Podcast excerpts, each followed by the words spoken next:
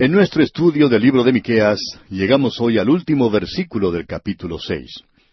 Y debemos reconocer que este capítulo es realmente maravilloso.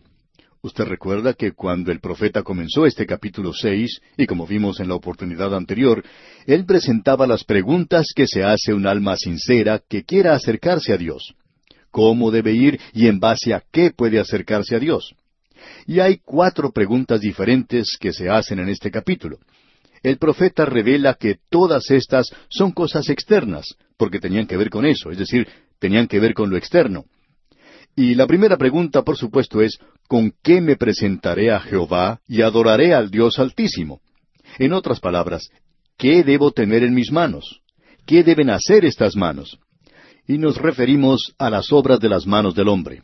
Y luego se presenta el rito que Dios les dio de llevar y ofrecer sacrificios, y Miqueas quería saber en cuanto a eso, y si uno solo sería suficiente, o si debería hacerse una multitud de ellos.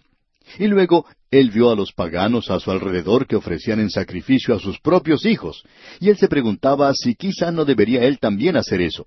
Y Dios habló de una manera muy clara a su pueblo que ellos no debían imitar a los paganos que vivían alrededor de ellos, ofreciendo sacrificios humanos.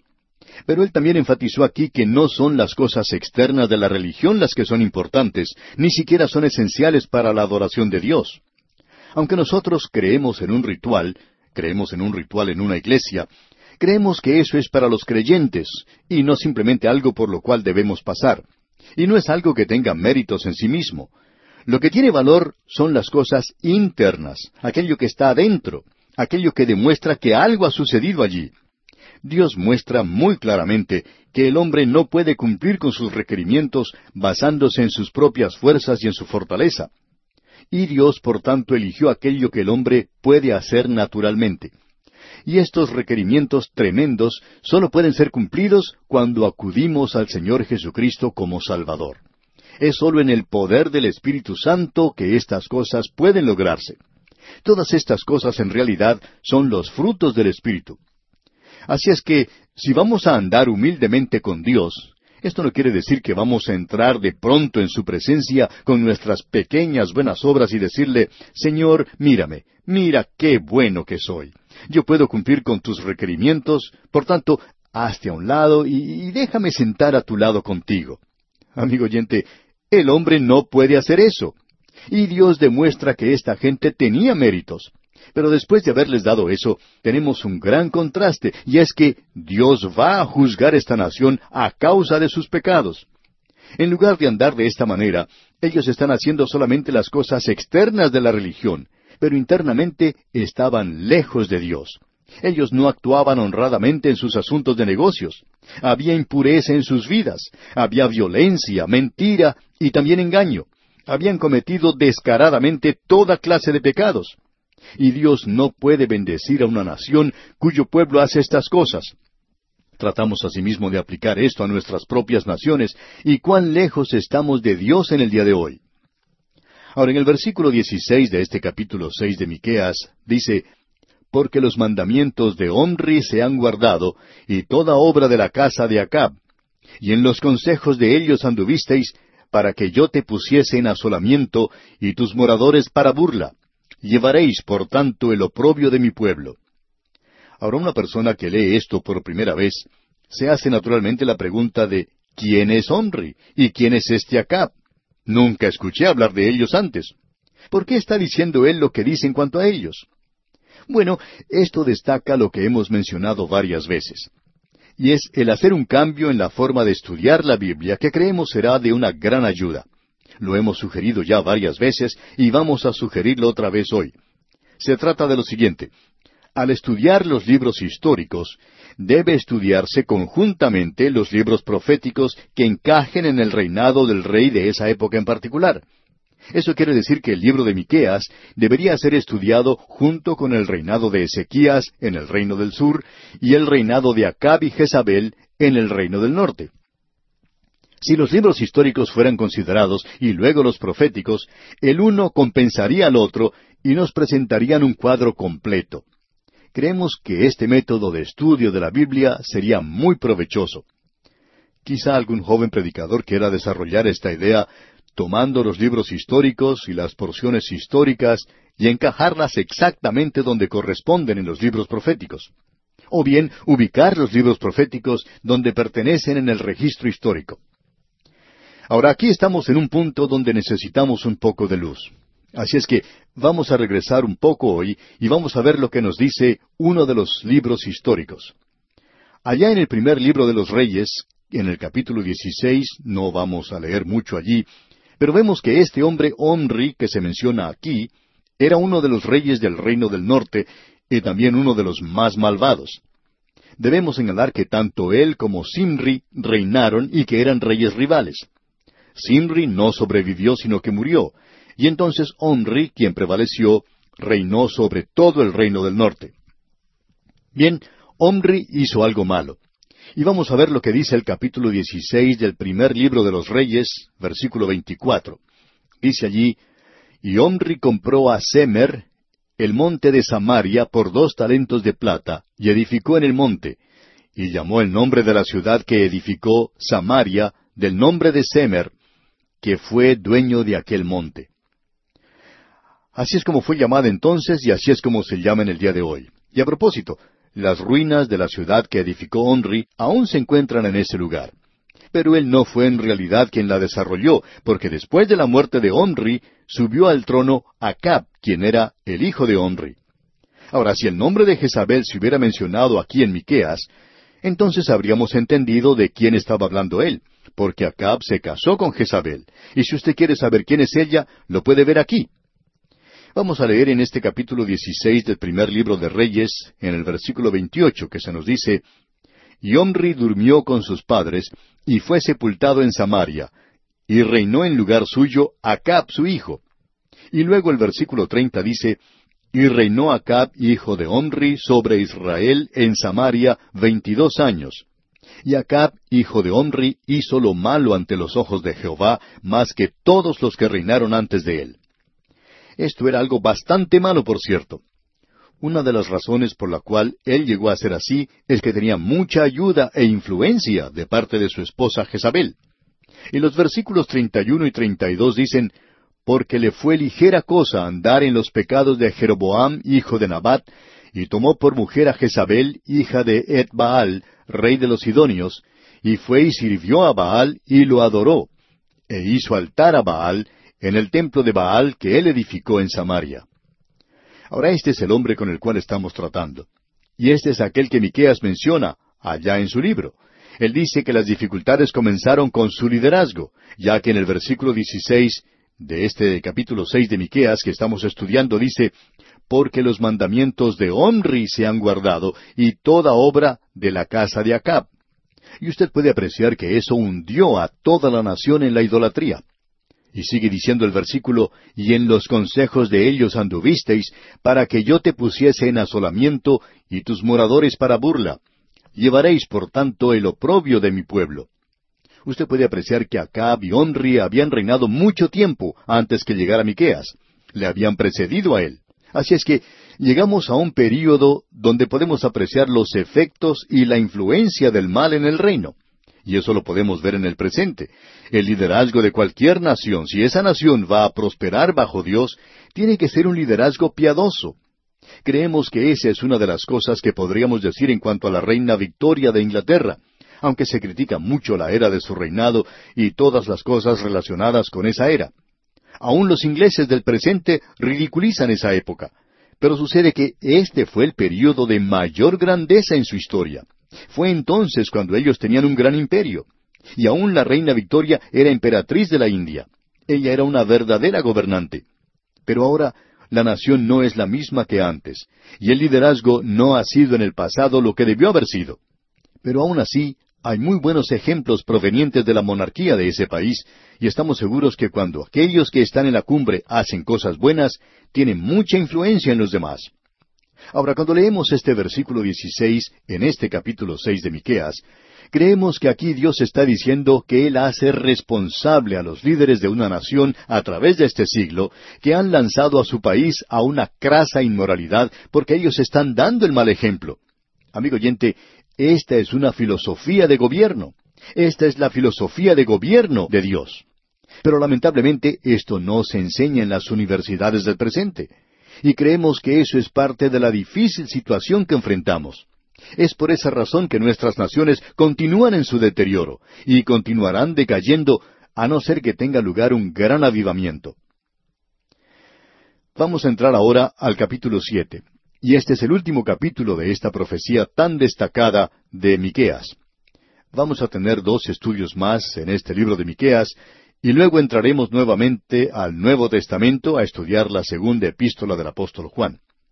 Ahora el tema que tenemos aquí en este capítulo siete de Miqueas es ¿Qué Dios como tú que perdona toda maldad a causa de quién es Dios y lo que Él hace? Amigo oyente, el perdón del pecado viene de Dios, se origina en Él, no en el hombre. En los primeros nueve versículos, el profeta confiesa que Dios tiene razón en su queja contra Israel.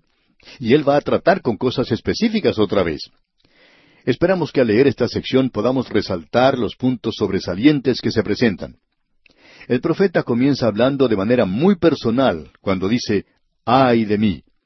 Y aquí tenemos a este profeta y debemos señalar que él es muy personal. Y no solo es personal, sino que él se siente afectado en gran manera por su mensaje, de la misma manera en que lo fue Jeremías. Él se siente eh, sobrecogido por esto, él se siente entristecido, él no encuentra deleite en decir estas cosas. Y no es muy divertido hoy decir estas cosas que son un poco pesimistas, y muchas personas van a estar en desacuerdo con nosotros en cuanto a la situación mundial uno señala los problemas de su propia nación y la gente comienza a reprenderlo diciendo que uno no es un patriota, o que no está demostrando amor por su país, o cosas por el estilo. Y eso es lo que decían esos falsos profetas. Pero amigo oyente, nosotros amamos a nuestro país tanto como usted ama al suyo. Por tanto, no nos trae gozo decir estas cosas. En efecto, nos agradaría más bien poder decir, amigo, está teniendo lugar un gran avivamiento en nuestra nación. Esa sería una gran noticia y sería algo maravilloso. Sin embargo, uno tiene que decir con Miqueas, ay de mí. Veamos ahora lo que dice el versículo uno del capítulo siete de Miqueas. Ay de mí, porque estoy como cuando han recogido los frutos del verano, como cuando han rebuscado después de la vendimia, y no queda racimo para comer. Mi alma deseó los primeros frutos. Él contempló a la nación y debemos recordar que la vida es el cuadro de esta nación. Y un contemporáneo de Miqueas era Isaías, y él fue quien criticó esto. Él lo presentó. Él dijo de una manera muy clara que Israel era la vid y que la vid es Israel. Y este profeta dice, He buscado un buen racimo de uvas y no hay ninguno en la vid. He buscado en los primeros frutos y no pude encontrar ninguno. La vid no está produciendo frutos. Y él va a tratar con algo específico. Ahora, en el versículo dos de este capítulo siete, dice Miqueas, Faltó el misericordioso de la tierra, y ninguno hay recto entre los hombres. Todos acechan por sangre, cada cual arma red a su hermano. Todos sabemos que no es muy seguro andar por las calles de noche en nuestras ciudades. Abunda la ilegalidad y el desacato a la ley. Parecería que ya no quedaran hombres rectos.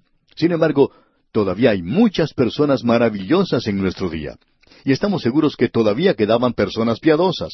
Pero Miqueas está hablando en general del hombre recto. Él no es el ideal hoy. El hombre recto no forma parte de la mayoría en el presente.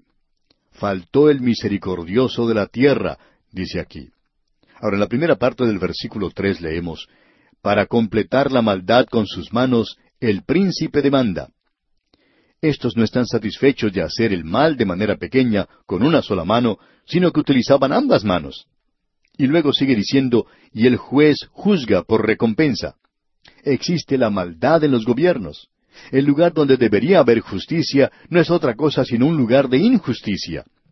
Uno debería respetar al príncipe y al juez que gobierna justa y correctamente, pero no, este no es el cuadro.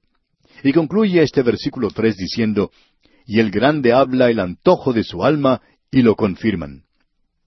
Cuando uno lee cualquier periódico o revista o cualquier clase de literatura, cuando observa los programas de televisión, se da cuenta que los escritores y animadores presentan todo con un pequeño anzuelo, presentan todo con un anzuelo de liberalismo.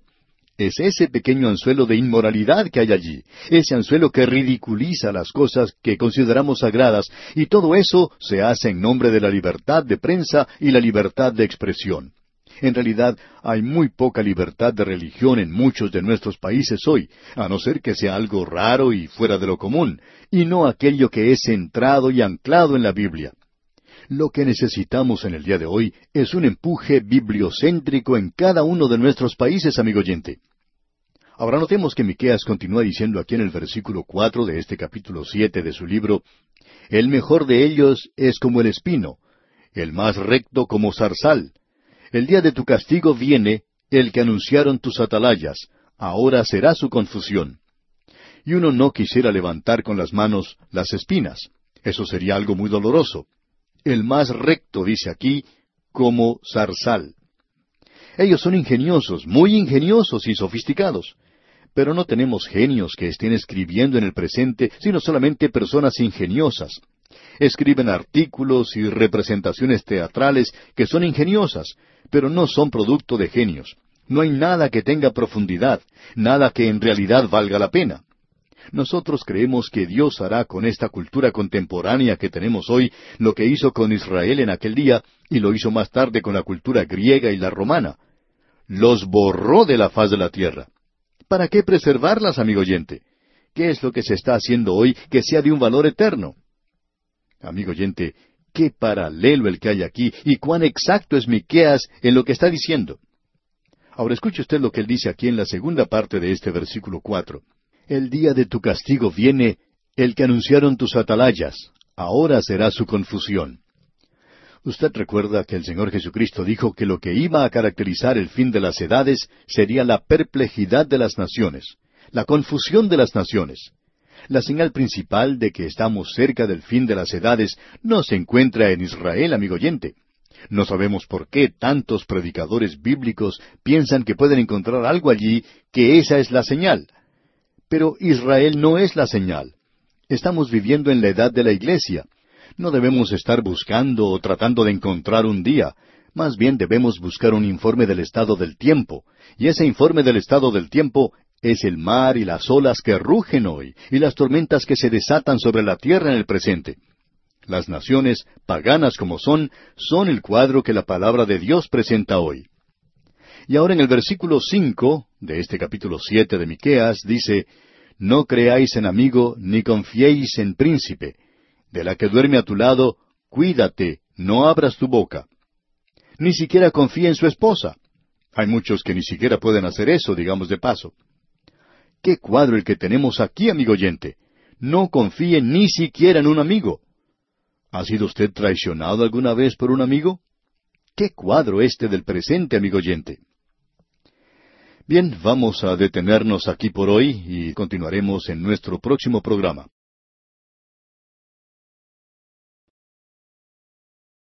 Continuamos hoy, amigo oyente, nuestro recorrido por el libro del profeta Miqueas. Estamos en el capítulo siete y como ya hemos indicado en nuestras notas, aquí en los primeros nueve versículos de este capítulo siete, el profeta confiesa que Dios tiene razón en su queja contra Israel y a causa de la acusación y de la exactitud de ella, esto toca el corazón del profeta. Él no es una persona que no tiene sentimientos. Él se siente conmovido y motivado por el castigo que viene sobre su pueblo. Y hemos visto que al comienzo de este capítulo siete, allá en el primer versículo, él comienza diciendo, ay de mí. Bueno, estamos seguros que muchos de nosotros, y bajo circunstancias similares, hemos dicho la misma cosa, ay de mí. Es decir, que él está en esta primera sección haciendo un soliloquio de tristeza, una saga de sufrimiento, un gemido, un lamento de tristeza, una elegía de dolor elocuente. Eso es lo que tenemos aquí, porque él está diciendo, está mencionando algo de suma importancia, como podemos observar. Ahora Miqueas habla de manera directa, sincera, clara en cuanto a los problemas y las dificultades que tenían estas personas, el pecado esa declaración tan hermosa que él había hecho allá en el capítulo seis, versículo ocho, en cuanto a solamente hacer justicia y amar misericordia y humillarte ante tu Dios, esta gente no estaba haciendo eso. Ellos descubrieron que no podían hacerlo como hemos visto. El apóstol Pedro dijo allá en el libro de los Hechos de los Apóstoles, capítulo quince, versículo diez, ¿Por qué tentáis a Dios poniendo sobre la cerviz de los discípulos un yugo que ni nuestros padres ni nosotros hemos podido llevar? Por tanto, nosotros tampoco podemos llevar ese yugo hoy. Sin embargo, hay muchas personas que van a la iglesia hoy pensando que son salvos por sus propias obras buenas, que ellos son aceptables ante Dios por lo que hacen. Y no hay hipocresía peor que esa clase de hipocresía. Estas personas que vivieron bajo la ley pueden ser disculpadas, pero usted y yo en el presente, con la Biblia que tenemos, no podemos ser disculpados. Nosotros somos salvados únicamente por la gracia de Dios. Y ahora Miqueas comienza a resumir los pecados que habían cometido estas personas. Él menciona, como vimos en el programa anterior, que hacen el mal con ambas manos. Y eso quiere decir que ellos estaban muy ocupados haciendo el mal. Por cierto que esto los mantenía muy ocupados, muy activos. Y ellos estaban haciendo el mal por una recompensa. Ellos no solo estaban dispuestos a rebajarse a hacer las cosas que eran malas, sino que lo hacían a causa de la avaricia y la codicia que tenían. Aún los mejores de ellos eran como el espino, y uno debía tener cuidado. Uno puede sufrir mucho si toma el espino en sus manos, especialmente si uno no tiene cuidado con eso. Y esa era pues la condición de ellos, aun de los mejores de aquel día. Uno no podía depender de ellos, no podía confiar en ellos. Y luego llegamos al versículo cinco donde comenzamos nuestro estudio hoy, y este versículo nos dice, leamos, No creáis en amigo, ni confiéis en príncipe, de la que duerme a tu lado, cuídate, no abras tu boca. Esto nos revela algo de la terrible condición que existía en aquel día.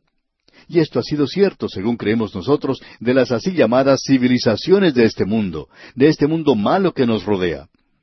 Y usted y yo debemos reconocer que especialmente si usted tiene una posición del lado de Dios, que espera que ocurra lo que el Señor Jesucristo mismo dijo bien claro, que vendría un día, él dijo allá en el Evangelio según San Mateo capítulo diez, versículo treinta y cuatro, no penséis que he venido para traer paz a la tierra, no he venido para traer paz, sino espada. Amigo oyente, mientras haya mal en este mundo, habrá un conflicto y habrá una guerra entre aquello que es de la carne y aquello que es del Espíritu, entre la luz y las tinieblas, entre el bien y el mal. Cuando uno se levanta bien temprano en la mañana, puede contemplar la lucha que tienen las tinieblas con la luz. Uno puede apreciar cómo triunfa el sol sobre las tinieblas y éstas se desvanecen. Pero existe un período al amanecer, un período cuando pareciera que las tinieblas están luchando contra la luz. Y lo mismo ocurre al atardecer, a la puesta del sol. Y entonces nuevamente triunfan las tinieblas. Y existe esta clase de lucha espiritual en este mundo en el presente. Y el Señor Jesucristo dijo de una manera muy clara esto, porque he venido para poner en disensión al hombre contra su padre, a la hija contra su madre, y a la nuera contra su suegra, y los enemigos del hombre serán los de su casa. Él dijo esto allá en el Evangelio según San Mateo capítulo diez versículos treinta y cinco y treinta y seis. O sea, uno no puede confiar en ellos. Y él dice aquí en este capítulo siete de Miqueas versículo cinco, No creáis en amigo, ni confiéis en príncipe. De la que duerme a tu lado, cuídate, no abras tu boca. Uno debe cuidarse hasta de su propia esposa. Por supuesto, esto es algo que se puede decir de ambos esposos, de ambos cónyuges, de que una esposa no pueda llegar a confiar en su esposo y que un esposo no pueda llegar a confiar en su propia esposa. Vivimos en un día, amigo oyente, cuando en realidad la palabra del hombre parece no tener tanto valor como lo tenía antes. Uno ni siquiera puede creer en lo que lee. Uno no puede creer en lo que escucha por radio o por televisión. Y todo debería ser probado hoy por el creyente, por el Hijo de Dios. Amigo oyente, debemos advertirle que es necesario que uno pruebe cada programa que escucha. Y a propósito, puede comenzar haciendo esto con este programa, con el nuestro propio. Debe probar usted cada punto. Usted será sabio si lo hace, porque no se puede confiar en la naturaleza humana, amigo oyente. Y la naturaleza humana siempre trata de engañar a la madre naturaleza y a todo lo demás. Ahora notemos lo que él continúa diciendo aquí en el versículo seis de este capítulo siete de Miqueas. Porque el hijo deshonra al padre, la hija se levanta contra la madre, la nuera contra su suegra, y los enemigos del hombre son los de su casa. Usted puede apreciar que esto es exactamente lo mismo que dijo el Señor Jesucristo que sucedería. Y esto sucederá en este día también. Y cuando se presenta esta situación, amigo oyente, es un día de decadencia, de deterioro, un día de ruina. Debemos decir que es un día de tinieblas. Y nosotros vivimos en un día así. Las cosas han llegado a tal punto que el gobierno tiene que vigilar todo lo que ocurre. Ahora, ¿quién va a vigilar? ¿Quién va a cuidar el gobierno? porque ellos también necesitan ser cuidados. Así es que, amigo oyente, debemos preguntarnos, ¿en quién podemos confiar? ¿A quién podemos creer hoy? Estamos viviendo en una época muy triste en la historia de este mundo. Y esto nos revela que así era cuando Miqueas estaba tan entristecido. Esto no es algo de lo cual uno puede jactarse, de lo cual uno puede regocijarse. Es algo de lo que uno debe entristecerse y debe deplorarlo. Es algo que acongoja el corazón. Luego él dice en el versículo siete, escuche usted, Mas yo a Jehová miraré, esperaré al Dios de mi salvación, el Dios mío me oirá. Aquí encontramos la confianza, encontramos la seguridad y la fe en Dios. Él sabe que Dios va a escuchar, y él sabe que Dios va a hacer esto. No interesa cuán tenebroso sea el día, ni cuán grandes sean las olas embravecidas. Eso lo vimos en el programa anterior señalamos el hecho de que el Señor había dicho que habría esta tensión entre las naciones, de que las olas del mar se embravecían, y eso se refiere a las naciones del mundo. Estas se encuentran en gran confusión, y todas estas cosas no deben molestar o perturbar al Hijo de Dios. No deberían desviarlo, porque el corazón de los hombres en el presente está fallándoles a causa del temor, y ellos están buscando estas cosas que vendrán sobre la tierra. Y parecería como que los poderes celestiales fueran sacudidos.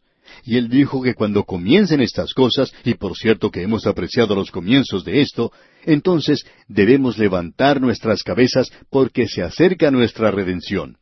Y el profeta Miqueas dice aquí, Mas yo a Jehová miraré, esperaré al Dios de mi salvación, el Dios mío me oirá. Y estos son los días cuando los hijos de Dios deben permanecer muy cerca de Él. Debemos permanecer cerca de la palabra de Dios. Veamos ahora lo que nos dice el siguiente versículo, el versículo ocho de este capítulo siete de Miqueas. Tú, enemiga mía, no te alegres de mí, porque aunque caí, me levantaré. Aunque more en tinieblas, Jehová será mi luz. Este es uno de los grandes principios que encontramos a través de toda la Escritura. Y es esto, que aunque el hombre de Dios puede caer, Dios le levantará. Y luego cuando estamos en tinieblas, el Señor será luz para nosotros. Por esto queremos repetir que nosotros debemos permanecer cerca de la palabra de Dios en días difíciles y tenebrosos. Luego en el versículo nueve, el profeta hace una confesión a Dios a favor de su pueblo. Y esto es en realidad una expresión de sumisión a Dios. Y encontramos aquí una dulce sumisión al Señor. Debemos notar esto. Y luego, a pesar de las tinieblas en ese lugar, existe en los labios del profeta una alabanza a Dios. Él le dice al enemigo, no te alegres de mí, porque Dios me levantará, y luego podré regocijarme. Y aunque esté en las tinieblas, Jehová será mi luz. Note usted que dice en la primera parte del versículo nueve, La ira de Jehová soportaré, porque pequé contra él. Usted puede apreciar que Miqueas está haciendo una confesión pública del pecado de la gente, y continúa diciendo, hasta que juzgue mi causa y haga mi justicia. Podemos ver la confianza que tiene este hombre. Él se somete a la voluntad de Dios. Y pensamos que esa debería ser la posición de los hijos de Dios hoy. En esta hora tan tenebrosa y tan triste de la historia del mundo, ¿qué es lo que deberíamos hacer? Bueno, aquí tenemos algo, por cierto. Dios ha permitido que sucedieran todas estas cosas, pero aún Él está en control de todo. ¿Y qué debemos hacer? Debemos someternos a Dios, debemos confesar nuestros pecados y mantener nuestras cuentas claras con Dios. Debemos estar al día con Él, debemos estar seguros de que debemos arreglar todas las cuentas con Él, y esto es algo que es de suma importancia. Usted nota que Él está diciendo, la ira de Jehová soportaré. ¿Por qué? Porque pequé contra Él. Nosotros, como nación, hemos pecado. Usted ha pecado. Yo he pecado. Hemos aceptado lo que esta sociedad nos ofrece y hemos sonreído a esa falta de integridad que existe en la vida pública y hemos cerrado nuestros ojos a la gran inmoralidad que nos rodea. Quizás sea hora de que confesemos al Señor nuestros pecados porque hemos pecado contra Él. hasta que juzgue mi causa, dice aquí Miqueas, y haga mi justicia. Y continúa en la parte final de este versículo nueve, Él me sacará a luz, veré su justicia. Esto es algo verdaderamente hermoso. Y dice aquí el versículo diez en su primera parte, y mi enemiga lo verá. Y nos agradaría preguntar a los traductores de la Biblia, ¿por qué han dicho aquí enemiga? Pensamos que esto tiene en mente a cualquiera que sea el enemigo, y en esta ocasión, como veremos en el versículo doce de este capítulo siete de Miqueas, se refiere a Asiria. Y hay otras naciones que estaban alineadas juntamente con ella, así es que se refiere a los enemigos del pueblo de Dios. Ahora, con esto en mente, leamos lo que dice este versículo diez en su totalidad. Y mi enemiga lo verá, y la cubrirá vergüenza, la que me decía, ¿Dónde está Jehová tu Dios? Mis ojos la verán, ahora será hollada como lodo de las calles. Es decir, que al fin Dios triunfará. Pero lo trágico de todo esto aquí es que a causa del pecado de la gente, ellos deben ser castigados. Y el enemigo se hace esta pregunta, Ustedes se jactaron del hecho de que servían a Dios, pero ¿dónde está Él? ¿Por qué no los ayuda? ¿Por qué no los libera Dios? Él dijo que lo iba a hacer. Bueno, el enemigo, amigo oyente, no puede ver la justicia de Dios. El enemigo no puede ver que Dios está tratando con ellos de manera justa y recta. Y él debe castigarles. Notemos ahora lo que dice el versículo once. Viene el día en que se edificarán tus muros, aquel día se extenderán los límites. No tenemos tiempo en realidad para desarrollar todo esto ahora, pero queremos decir que es un período en la historia de Israel cuando Dios les sacó a ellos ante la gente, ante el público. Él los esparció. Ellos fueron a Egipto para ser formados como nación. Luego Dios les sacó de allí, les dio la ley, los hizo pueblo aparte y los guardó de mezclarse con la misma gente. Luego, a causa de su pecado, los envió a la cautividad de Babilonia. Ahora ellos tenían un ministerio para el mundo, tanto en la época cuando habían sido llevados cautivos como cuando habían sido esparcidos por el mundo. Ellos han sido esa clase de testigos. Veamos ahora lo que él nos dice aquí en el versículo doce de este capítulo siete de Miqueas. En ese día vendrán hasta ti desde Asiria y las ciudades fortificadas, y desde las ciudades fortificadas hasta el río, y de mar a mar, y de monte a monte. ¿Ve usted? Asiria está encabezando el ataque contra esta gente. Y por supuesto que Asiria se llevó cautivo al reino del norte. Luego en el versículo trece leemos, Y será asolada la tierra a causa de sus moradores, por el fruto de sus obras. Usted puede ver que esta tierra y esta gente van juntas. Esa tierra no era tan desolada como lo es en el presente. Es que cuando la bendición de Dios venga sobre ellos, también sucederá lo mismo con la tierra. Y eso no ha sucedido todavía, amigo oyente. Ahora, en el versículo catorce, él habla de una manera maravillosa. Leamos. Apacienta tu pueblo con tu callado, el rebaño de tu heredad que mora solo en la montaña, en campo fértil. Busque pasto en Basán y Galaad, como en el tiempo pasado. Apacienta tu pueblo con tu callado. Usted recuerda que en el capítulo seis de Miqueas, versículo nueve, vimos que se hablaba de la vara del castigo. Aquí tenemos este callado que nos habla de aliento. Tu vara y tu callado me infundirán aliento. Eso lo tenemos allá en el Salmo 23. Y pensamos que esto sencillamente significa la vara, el callado que utiliza el pastor. Usted se da cuenta que el callado que el pastor tenía podía usarse en dos formas. Podía usarse para proteger a las ovejas, pero también se podía usar para disciplinarlas.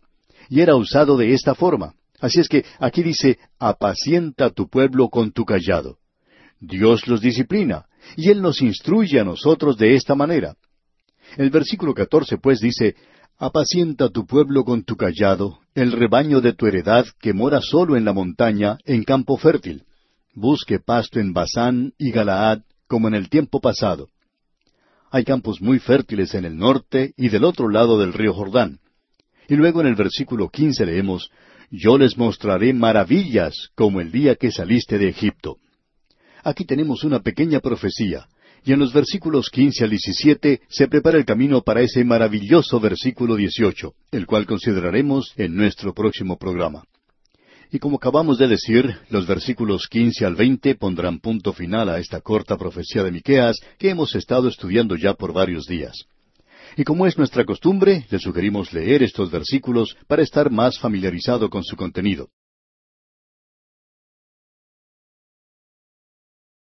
Llegamos hoy, amigo oyente, a nuestro último estudio en este pequeño libro de Miqueas, y vamos a comenzar con el versículo quince del capítulo siete.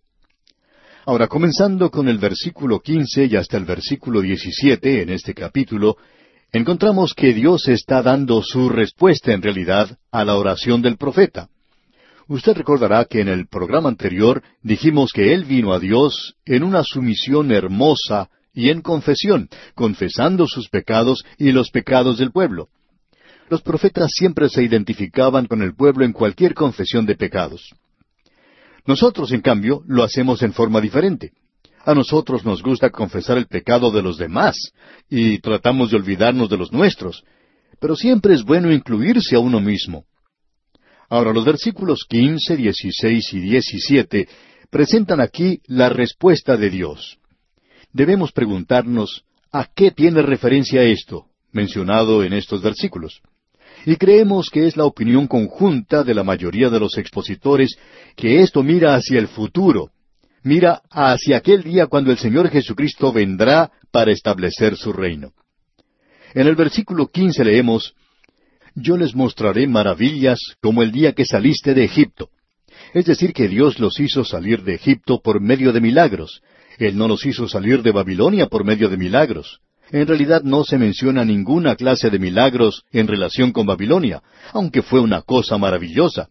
Sin embargo, fue la liberación de Egipto la que fue milagrosa. Y él comienza a hablar de esto.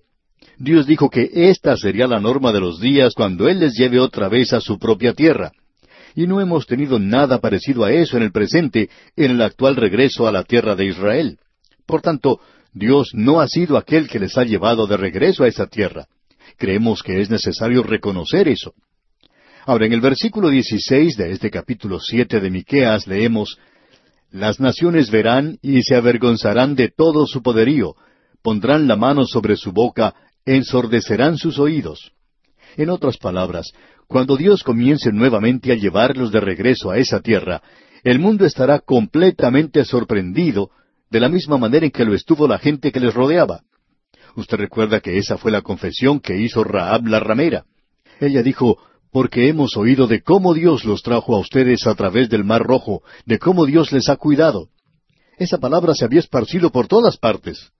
Ahora en el versículo 17 leemos, Lamerán el polvo como la culebra, como las serpientes de la tierra temblarán en sus encierros se volverán amedrentados ante Jehová nuestro Dios y temerán a causa de ti. Es decir, las naciones impías que habían tratado de destruirlos en aquel día. Cuando Él regrese, Él vendrá a librarlos.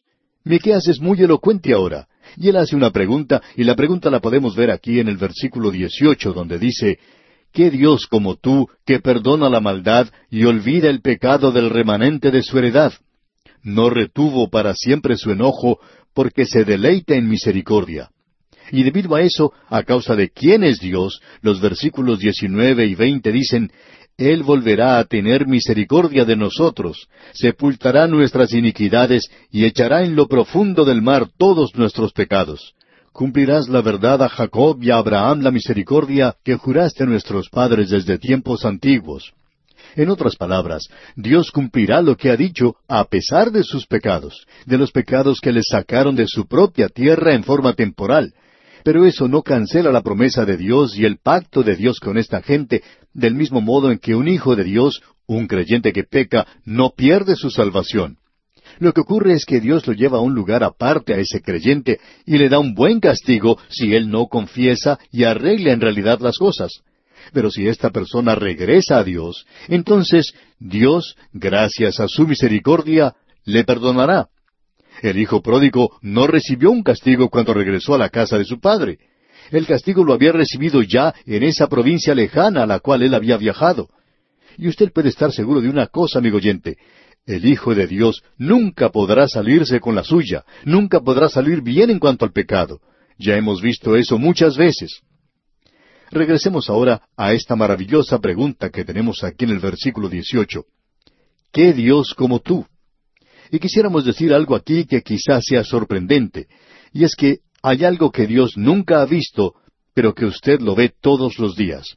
Quizá usted no sabía que usted puede ver algo que Dios no puede ver, pero esta es una declaración verdadera. Quizá puede parecer algo impertinente de nuestra parte, quizá sea algo que no tenga relevancia o sea irreverente e inapropiado. Quizá le parezca a usted algo chistoso o jocoso. Aun puede parecerle que estamos haciendo una parodia o que presentamos algún chiste o alguna pregunta o algo por el estilo. Pero queremos asegurarle, amigo oyente, que es algo muy serio y sobrio, y que esta declaración es muy sensata y que tiene una respuesta bíblica. El profeta aquí hace una pregunta. ¿Qué Dios como tú? La misma naturaleza de la pregunta sugiere la respuesta. Este es un tema enigmático y no es la primera vez que se ha hecho esta pregunta. Fue hecha cuando Moisés presentó ese himno o cántico maravilloso a Israel después de haber cruzado el Mar Rojo allá en el capítulo quince del libro de Éxodo, versículo once, donde dice, ¿Quién como tú, oh Jehová, entre los dioses? ¿Quién como tú, magnífico en santidad, terrible en maravillosas hazañas, hacedor de prodigios. Amigo oyente, ellos habían salido de Egipto y había muchos dioses en esa nación. Esa gente tenía gran cantidad de ídolos allí. Ellos tenían muchísimos ídolos y las plagas de Egipto fueron enviadas contra los dioses de Egipto. Esa fue la estrategia de Dios en todas ellas. Y al final de la marcha por el desierto, después de cuarenta años, Moisés nuevamente dice allá en el capítulo treinta y tres de Deuteronomio, versículos veintiséis y veintisiete, No hay como el Dios de Jesurún, quien cabalga sobre los cielos para tu ayuda y sobre las nubes con su grandeza. El eterno Dios es tu refugio y acá abajo los brazos eternos. Él echó de delante de ti al enemigo y dijo, Destruye.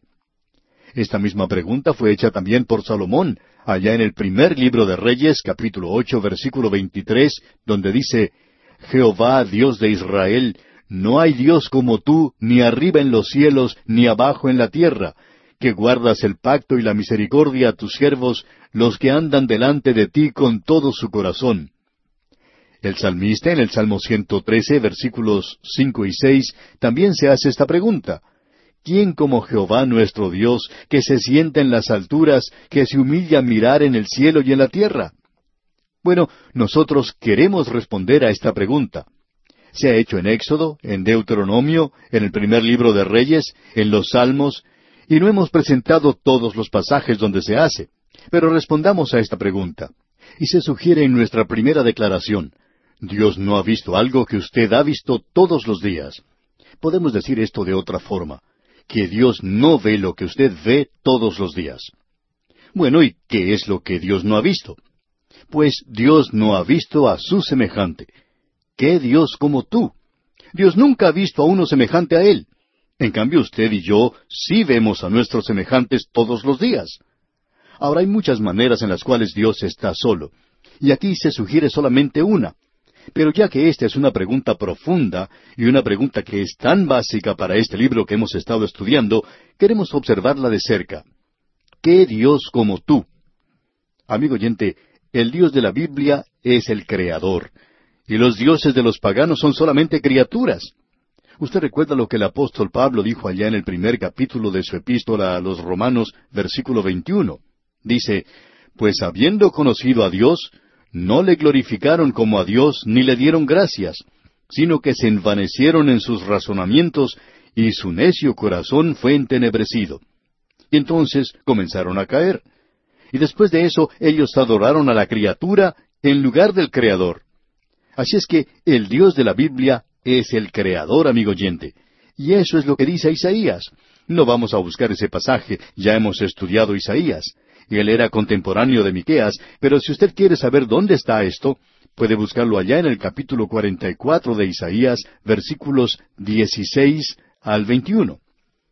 Ahora Dios es el creador. Y quizá usted diga que hoy no tenemos ídolos, pero este libro, amigo oyente, ha estado tratando con una clase de idolatría de la cual nosotros también somos culpables. La codicia es idolatría. La secularización, el materialismo, aquello a lo cual usted se entrega, ese es su Dios. Aquello que ocupa su tiempo y su dinero, eso es su Dios. También puede ser el placer, puede ser el sexo, puede ser el ganar dinero. Cualquier cosa, amigo oyente, a la cual usted se haya entregado, eso es su Dios. Y no interesa a cuál iglesia usted pertenezca, eso es su Dios, porque usted se está entregando totalmente a eso. Qué cosa más tremenda esta que tenemos aquí, amigo oyente. Lo importante aquí, por tanto, es lo que dijo Isaías. Y usted recordará que él lo dijo con una ironía mordaz. Usted recuerda que él hizo una pregunta a esta gente que hacía ídolos. Podemos leerlo allá en Isaías capítulo 46, versículo 5, donde dice, ¿A quién me asemejáis? Él es el creador, amigo oyente. Uno no puede hacer un cuadro de él. E Isaías continúa diciendo en los versículos cinco, seis y siete, ¿A quién me asemejáis y me igualáis y me comparáis para que seamos semejantes? Sacan oro de la bolsa y pesan plata con balanzas, alquilan un platero para hacer un dios de ello, se postran y adoran, se lo echan sobre los hombros, lo llevan y lo colocan en su lugar, Allí se está y no se mueve de su sitio. Le gritan y tampoco responde, ni libra de la tribulación.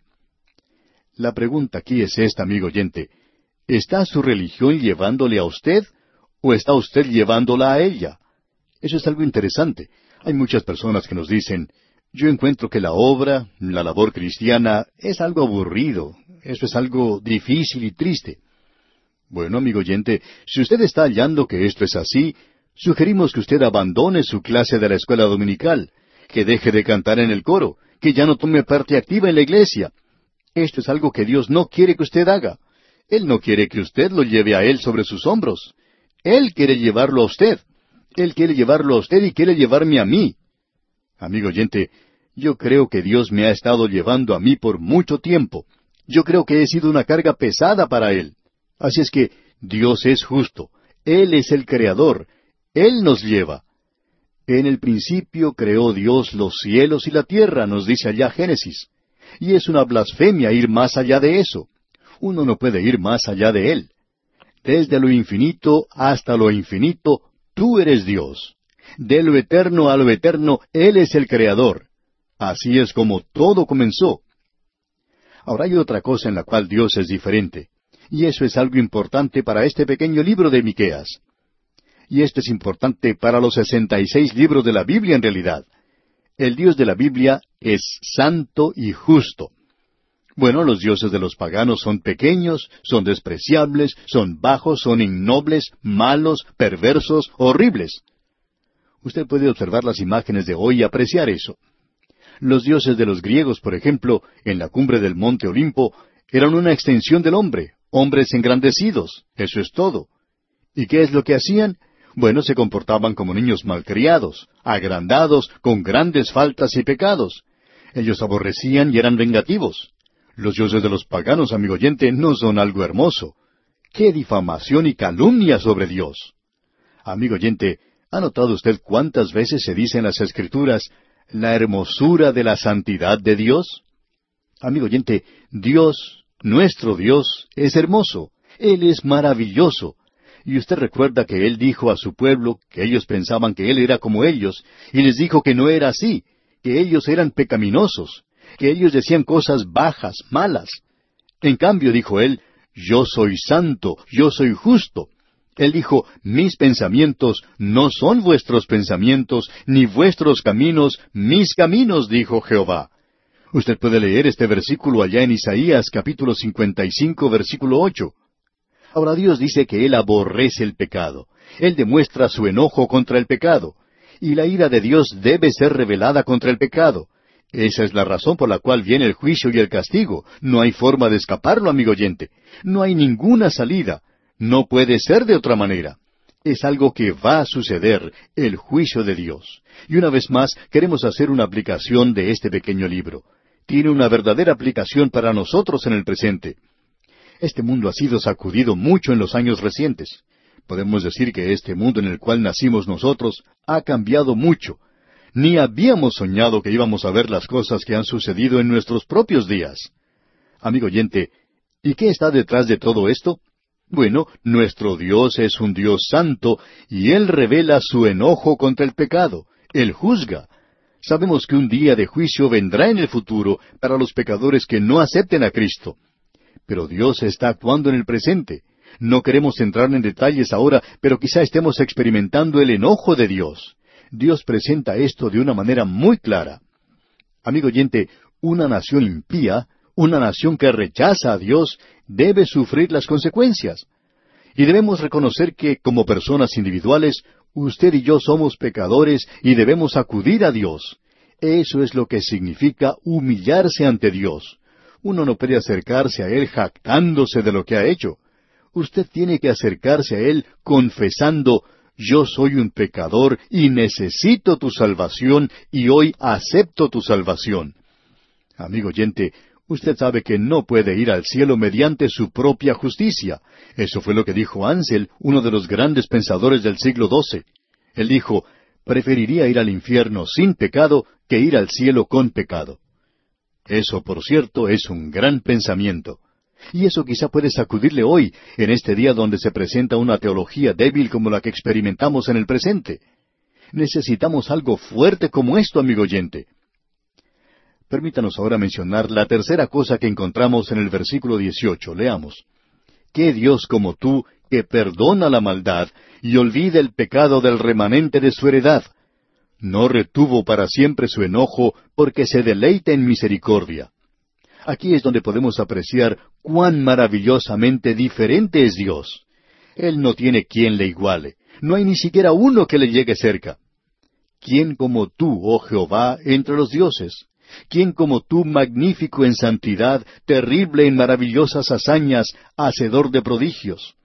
¿Y cuáles son esas cosas maravillosas que Dios ha hecho?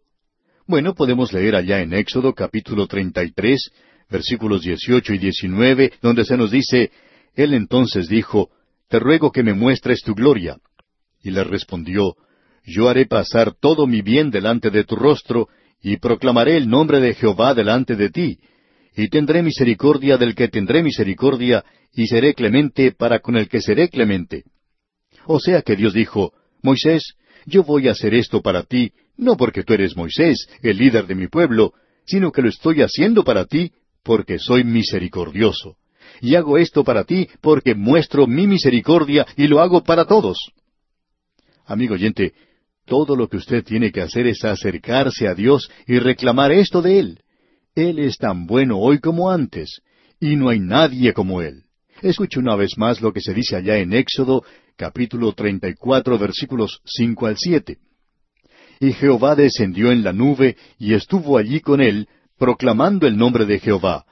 Y pasando Jehová por delante de él, proclamó, Jehová, Jehová, fuerte, misericordioso y piadoso, tardo para la ira y grande en misericordia y verdad, que guarda misericordia millares, que perdona la iniquidad, la rebelión y el pecado, y que de ningún modo tendrá por inocente al malvado, que visita la iniquidad de los padres sobre los hijos y sobre los hijos de los hijos hasta la tercera y cuarta generación. Amigo oyente, cuán maravilloso es Dios. Dios no declara inocente al culpable. El pecado es pecado desde el momento en que ocurrió hasta el juicio final.